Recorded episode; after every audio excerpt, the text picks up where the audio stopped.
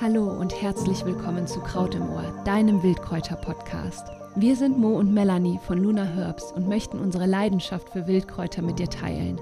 Dazu interviewen wir großartige Experten und erzählen dir spannende Geschichten und Geheimnisse rund um die Pflanzen. Mach mit uns eine Reise durch die Welt der wilden Pflanzen. Kennst du diese innere Stimme, die dir sagt, pflücke draußen nichts, alles ist giftig? Oder dir fehlt die Sicherheit oder der Mut, wenn es darum geht, etwas Frisches aus der Natur zu nehmen, weil da kannst du ja zum Beispiel den Fuchsbandwurm bekommen. Ähm, das sind so typische Gründe, die uns davon abhalten, draußen in der Natur Wildpflanzen zu sammeln. Draußen in der Natur die Superfoods zu sammeln, die heilenden Pflanzen zu sammeln, die uns wirklich, wirklich gut tun. Und diese Angst möchten wir dir heute in dieser Folge nehmen. Wir wollen damit aufräumen mit diesen Mythen, Fuchsbandwurm, Zecke, Giftpflanzen etc. Und ähm, ja, werden uns mal anschauen, welche Gefahren in der Wiese lauern, was dran ist am Fuchsbandwurm und Co. und was du tun kannst, damit du sicher Wildpflanzen, Heilpflanzen vor deiner Haustüre sammelst. Ohne Angst und beherzt mit Mut und mit Sicherheit. Ähm, vorweg, Ängste möchten wir natürlich ernst nehmen. Ängste sind wichtig, sie haben eine Funktion und wir können ihr äh, eben gut begegnen, indem wir uns selbst informieren. Ja, und das machst du ja jetzt hier mit dieser Folge beispielsweise. Und äh, wir können uns selber auch Fragen stellen. Also, wofür schützt mich denn diese Angst? Wie realistisch ist denn diese Angst überhaupt? Ja? Machen meine Gedanken die Sache viel größer, als es eigentlich ist? Und möchte ich jetzt dieser Angst folgen oder möchte ich mich einfach informieren und ähm, da eine Sicherheit bekommen? Und äh, diese Folge mache ich heute nicht alleine, sondern mit, mit der Mo. Hallo. Hallo. Und, ähm, ja, wir haben uns eben, wie gesagt, die äh, fünf, ich sag mal, fünf gängigsten Ängste herausgesucht. Mo, du startest jetzt mal direkt mit der ersten. Ne? Das genau. ist nämlich auch ein, äh, ein häufiger Bedenke. Ackergifte und Abgase. Also, mein, äh, eines meiner wichtigsten Sammelgebiete ist ja die Großstadt. Und in Großstädten findest du viele Verkehrswege und demnach viele Autos. Also ist eine tatsächlich reale Gefahr die Abgase. Und das ist eben so, wenn du an einem Randstreifen einer viel befahrenen Straße pflückst, das ähm, ist vielleicht nicht unbedingt gesünder als ein gespritzter Salat. Also Gefahr Nummer eins, die Abgase. Gefahr Nummer zwei sind die Ackergifte. Denn äh, es ist ja eben auch so, dass immer noch viel konventionelle Landwirtschaft in diesen Landen betrieben wird und äh, wir nicht wissen, wann und wo der Bauer seine Pestizide oder Herbizide ausbringt. Ähm, Ackerrandstreifen sind mittlerweile ja, leergefegt, fast von Kräutern. Und ähm, da gilt es eben auch, ähm, ja, ein bisschen die Augen aufzumachen.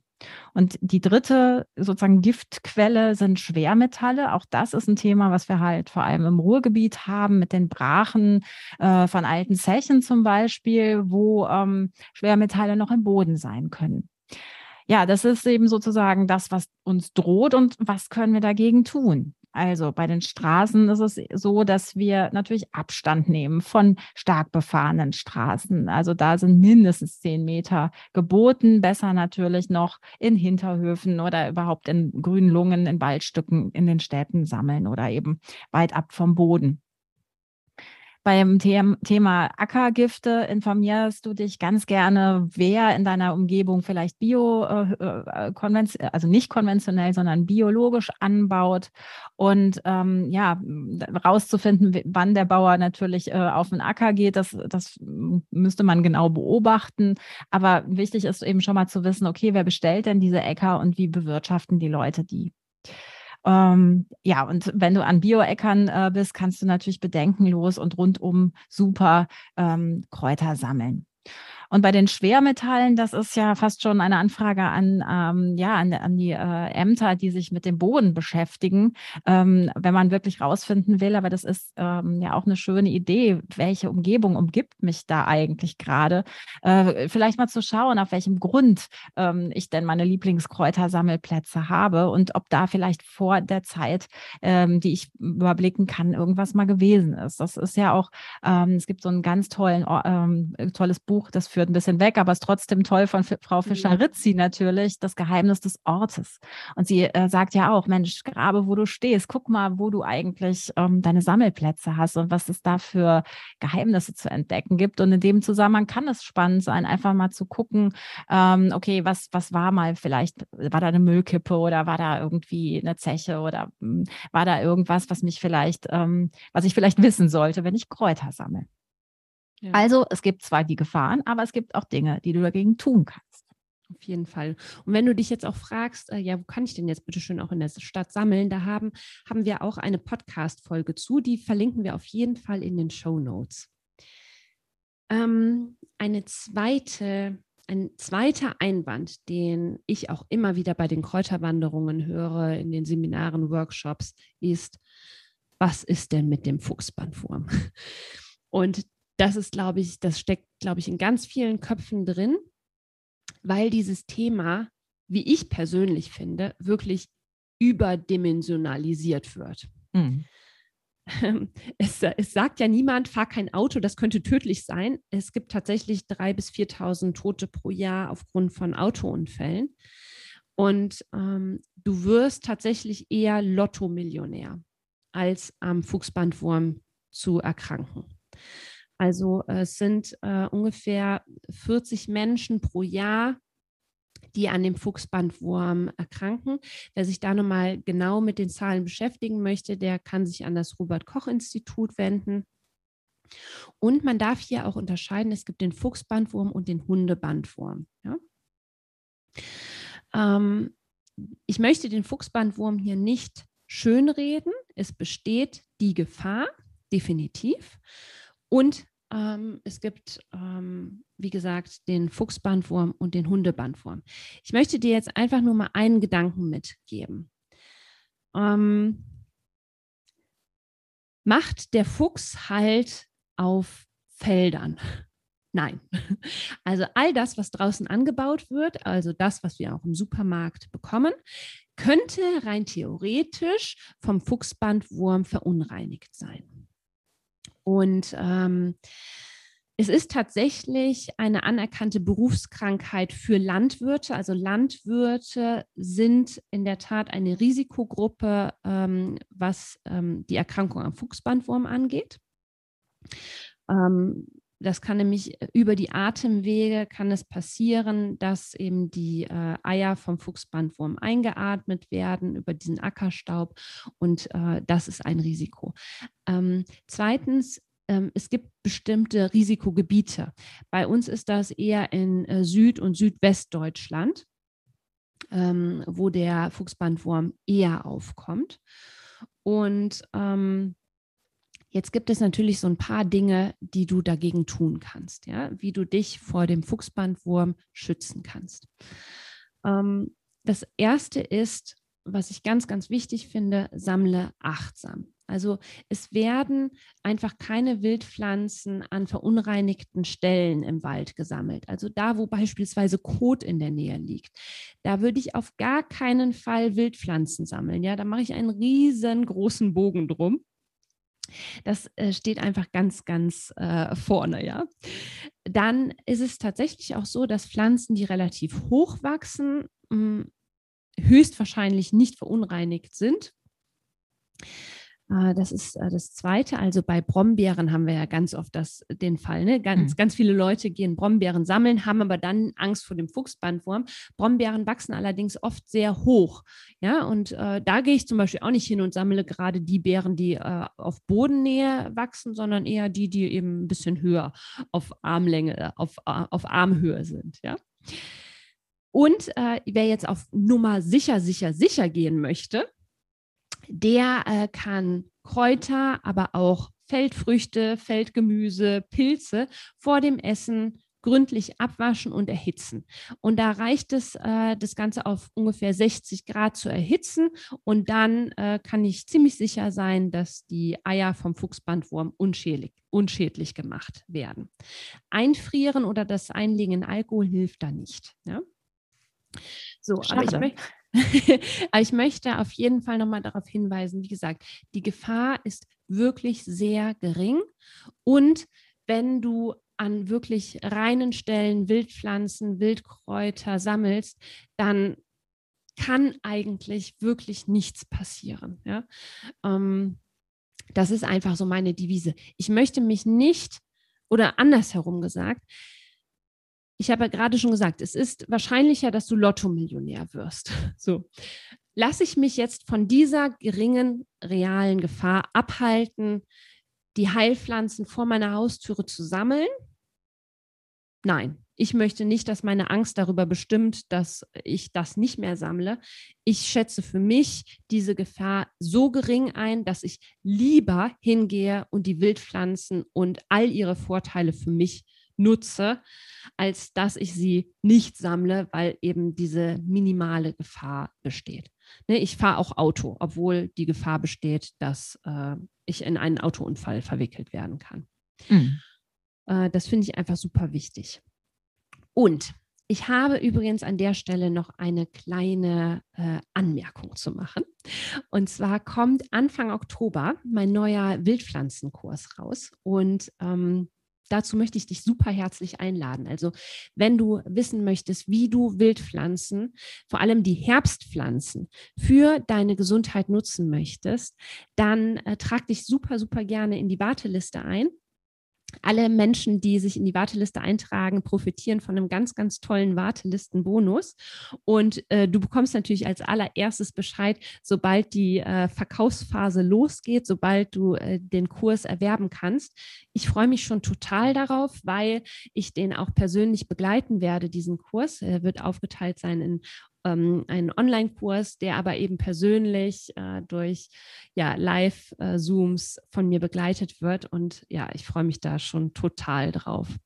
Das kurz am Rande. Also wie gesagt, wenn du dich eintragen möchtest, einfach ähm, in die Show Notes gehen und da über den Link zur Warteliste dich eintragen. Mo, du ja. darfst jetzt weitermachen. Wir genau. haben es schon so ein bisschen angesprochen in, äh, in dem ersten Punkt, wo es um die AK-Gifte und Abgase geht. Aber ich, wir wollen einfach auch nochmal belastete Böden äh, als eigenen Punkt aufnehmen. Ne? Genau, wobei eben äh, das sich äh, tatsächlich ein bisschen ähnelt. Also die Schwermetalle haben wir besprochen. In der Stadt ist auch immer wieder sehr gerne ein Thema der Hundepipi. Ähm, ja. Also gerade in den Parks und so weiter. Und interessanterweise ist Urin aber im, normaler Fall, war, im Normalfall parasitenfrei. Also die Niere ist ja ein wunderbares Filterorgan und ähm, der Hundeurin ist eigentlich nicht wirklich kontaminiert. Das ist, finde ich, ein großes Learning, was ich zuvor der Folge auch nicht hatte. Aber klar, die Vorstellung, ähm, bepinkelte Kräuter zu pflücken, ist eben unappetitlich. Und ähm, wie du eben beim Kot und dem Fuchsbandwurm auch gesagt hast, würde ich jetzt halt ehrlich gesagt nicht äh, in diesen Parks in bepinkelten Ecken sammeln, was man ja auch dann auch riecht und ähm, dich da äh, sowieso von abhält. Ja. Und ähm, Genau, und es, äh, was kann man also noch tun? Also ich wiederhole das auch gerne nochmal, ähm, also eben zu gucken, informier dich über das Gebiet, ähm, was du besammeln möchtest. Ähm, toll sind eben gerade im Ruhrgebiet auch diese romantischen alten Industriebrachen und Industrieflächen und auch eben bei uns die alten Bahnschwellen. Und ähm, da bitte auch aufpassen, denn die enthalten Teeröle. Also mhm. zwischen den äh, Bahnschwellen sind wirklich ganz tolle Kräuter. Und wir machen auch ähm, Ruhrgebiet Ruhrgebiet gibt es tolle Haldenführungen und auch Kräuterführungen, die äh, zum Beispiel bei Kokerei Hansa oder Zeche Zollern starten. Das sind tolle Orte. Aber tatsächlich ist hier auch, ähm, ist es ein, sind alte ähm, Industrieanlagen, genauso wie die Gasleitungen, die ähm, eben auch in Dortmund tolle kräuterreiche Orte sind, aber ähm, ja, mit den alten Gasleitungen sozusagen versehen sind. Und ähm, was auch in der Eifel ein Thema ist zum Beispiel, aber sicher auch anderswo in Deutschland, ist das militärische Gebiet. Ähm, ne? Also viele Orte wie auch die Lüneburger Heide oder der Hürtgenwald waren natürlich im äh, Ersten und Zweiten Weltkrieg umkämpfte Plätze. Und ähm, da gibt es natürlich auch noch vielleicht Reste von Munition oder sowas im Boden. Also das Ganze, finde ich, ist aber deswegen spannend, weil es einfach auch so ein bisschen Historie ähm, verbindet. Und äh, wir kommen auch nochmal auf das Thema Kraftorte und Kultorte in diesem Jahr zu sprechen. Und es ist eben spannend zu gucken, ne? wo äh, sammle ich meine Kräuter, auf welcher Erde wachsen die eigentlich und welche Geschichte verbirgt sich unter der Erdkrume. Das finde ich also wirklich spannend und das darf dich in der Hinsicht eben dann auch äh, bereichern. Ähm, also nicht sagen, oh, da kann ich nicht sammeln, sondern gucken, okay, warum ist dieses Gebiet denn vielleicht gar nicht so äh, für Kräuter zumindest spannend, aber eben historisch gesehen. Ja, und wie gesagt, die Umweltämter oder das Bodendenkmalpflegeamt, ähm, die örtlichen, die wissen da eigentlich ganz gut Bescheid und ähm, sind auch mit Karten im Internet gut ausgestattet, sodass man da auch wirklich vom, vom Schreibtisch aus sozusagen ganz gut ähm, eine, eine Recherche starten kann. Müllkippen abschließend sind natürlich auch äh, tabu, aber das habe ich eben auch schon mal gesagt. Ja. Ähm, ich finde an der Stelle einfach eben schön, es ist einfach schön, wenn du deine Sammelorte kennst. Ne? Also es ist jetzt nicht so, dass irgendwie überall alles verunreinigt ist, aber es ist, macht trotzdem auf jeden Fall Sinn zu wissen, äh, wie Mo auch gesagt hat, dass du deine Sammelorte kennst, dass du weißt, ne, was, was steckt da im Boden. Und warum ist das eigentlich so wichtig? Die Pflanzen äh, sind oftmals auch Bodenreiniger und die nehmen eben diese Schwermetalle beispielsweise auch auf, sodass mhm. sich die in den Pflanzen wiederfinden. Ne? Ähm, das ist eben so diese Krux dabei. Kommen wir jetzt noch zum, zu Punkt, kommen wir zu Punkt 4. Das ist so eine der Hauptängste, die ganz, ganz viele haben. Giftpflanzen. Und äh, da haben irgendwie ganz, ganz viele Menschen richtig Angst vor, äh, weil sie sagen so, oh, okay, ich kenne mich nicht so richtig mit Wildpflanzen aus und dann habe ich Angst, dass ich da irgendwie die falsche pflücke und äh, Giftpflanzen gibt es bei uns. Es gibt richtig krass giftige Pflanzen. Und deswegen ist diese Angst auch auf jeden Fall berechtigt. Ich habe dazu eine komplette Pod Podcast-Folge aufgenommen. Die ähm, werde ich auch hier in den Show Notes mal verlinken. Und ähm, es gibt, also, hm, warte mal.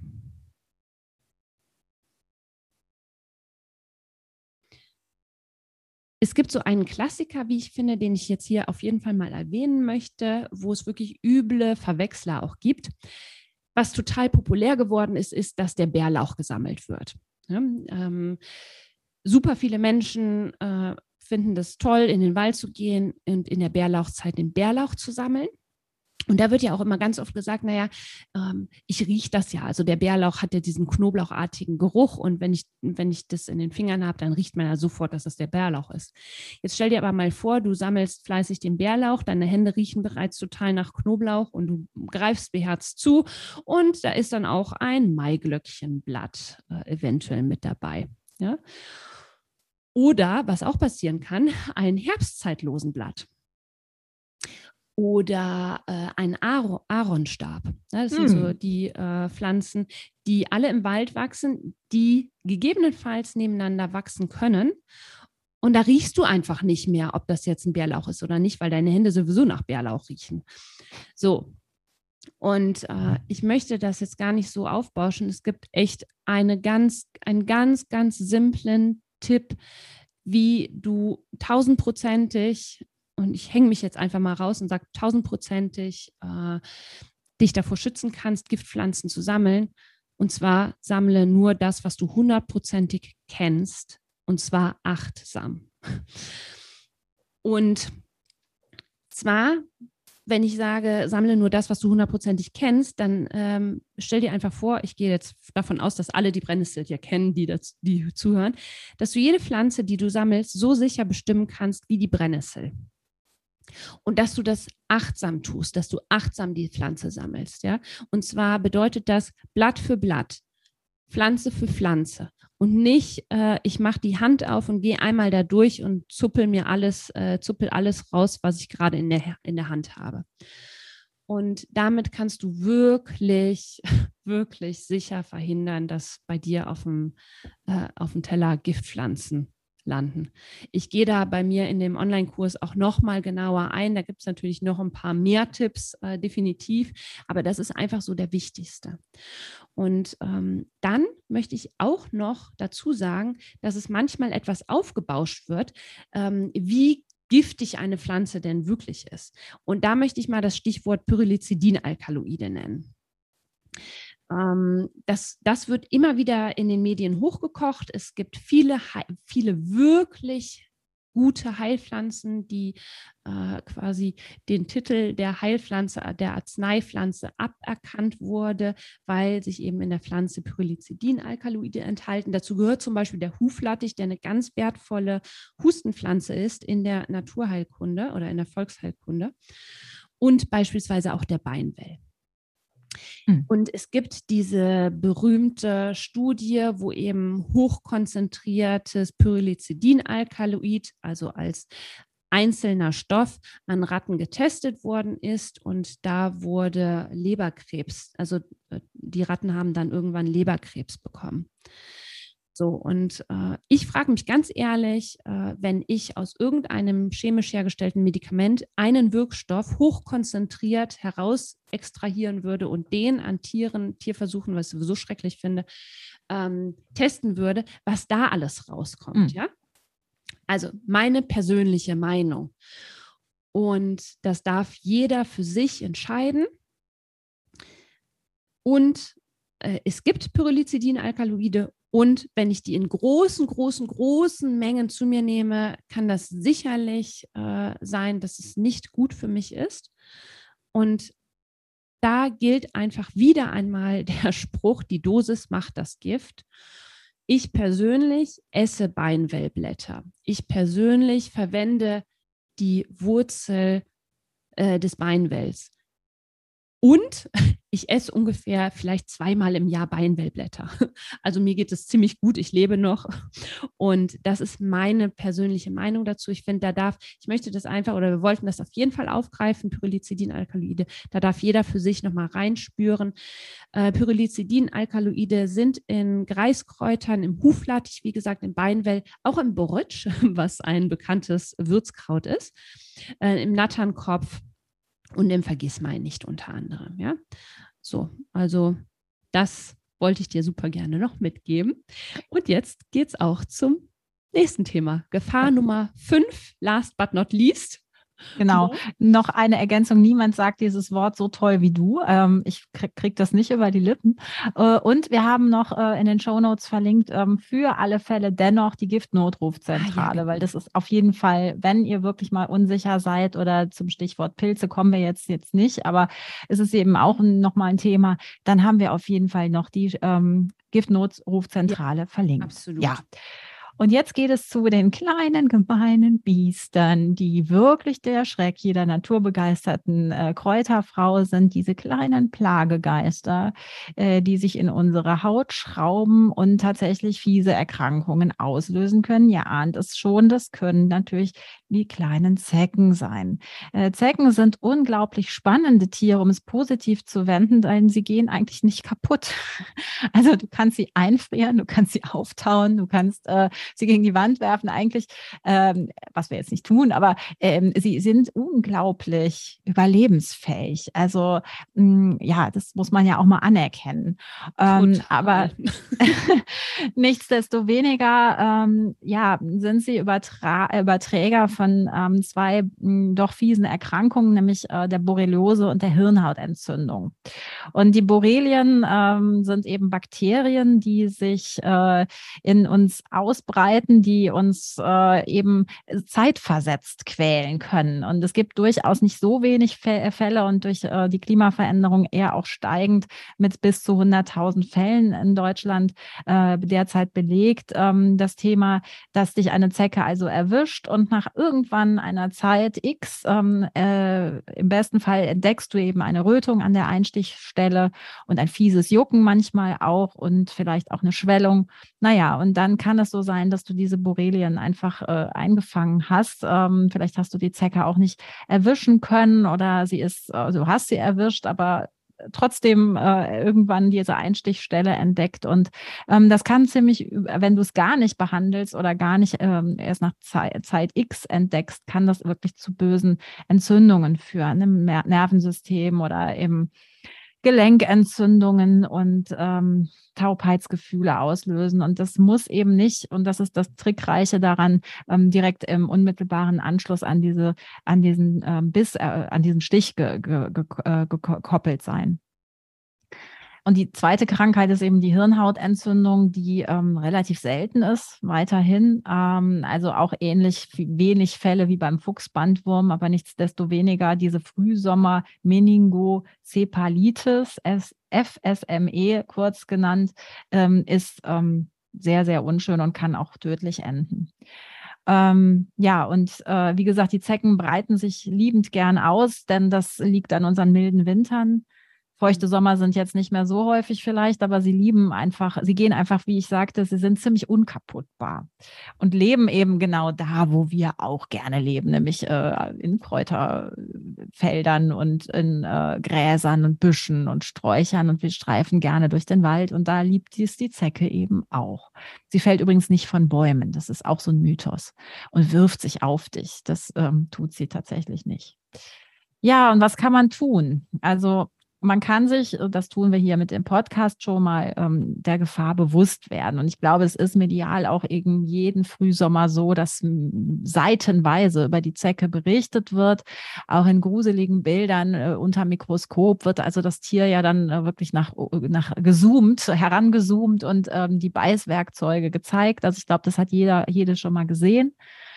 Was ein ganz einfacher Trick ist, den ich natürlich selber auch nicht beherzige, ist, ähm, geh einfach mit äh, ja, geschlossener Kleidung ähm, umher. Also vielleicht, obwohl es so verlockend ist bei 32 Grad, nicht im Short, sondern äh, in einer langen und möglichst hellen Stoffhose, die du später einfach auch gut scannen kannst, ob sich da ein Krabbeltier drauf befindet. Und festes Schuhwerk, liebe Monika. Auch das ist eine gute Idee. Ich bin nämlich letztens im Garten gewesen, hatte natürlich so ne, Plastik-Sandalen äh, an und habe mir natürlich prompt auch eine Zecke zwischen den Zehen eingefangen, mit ziemlich doofen Folgen auch, ja.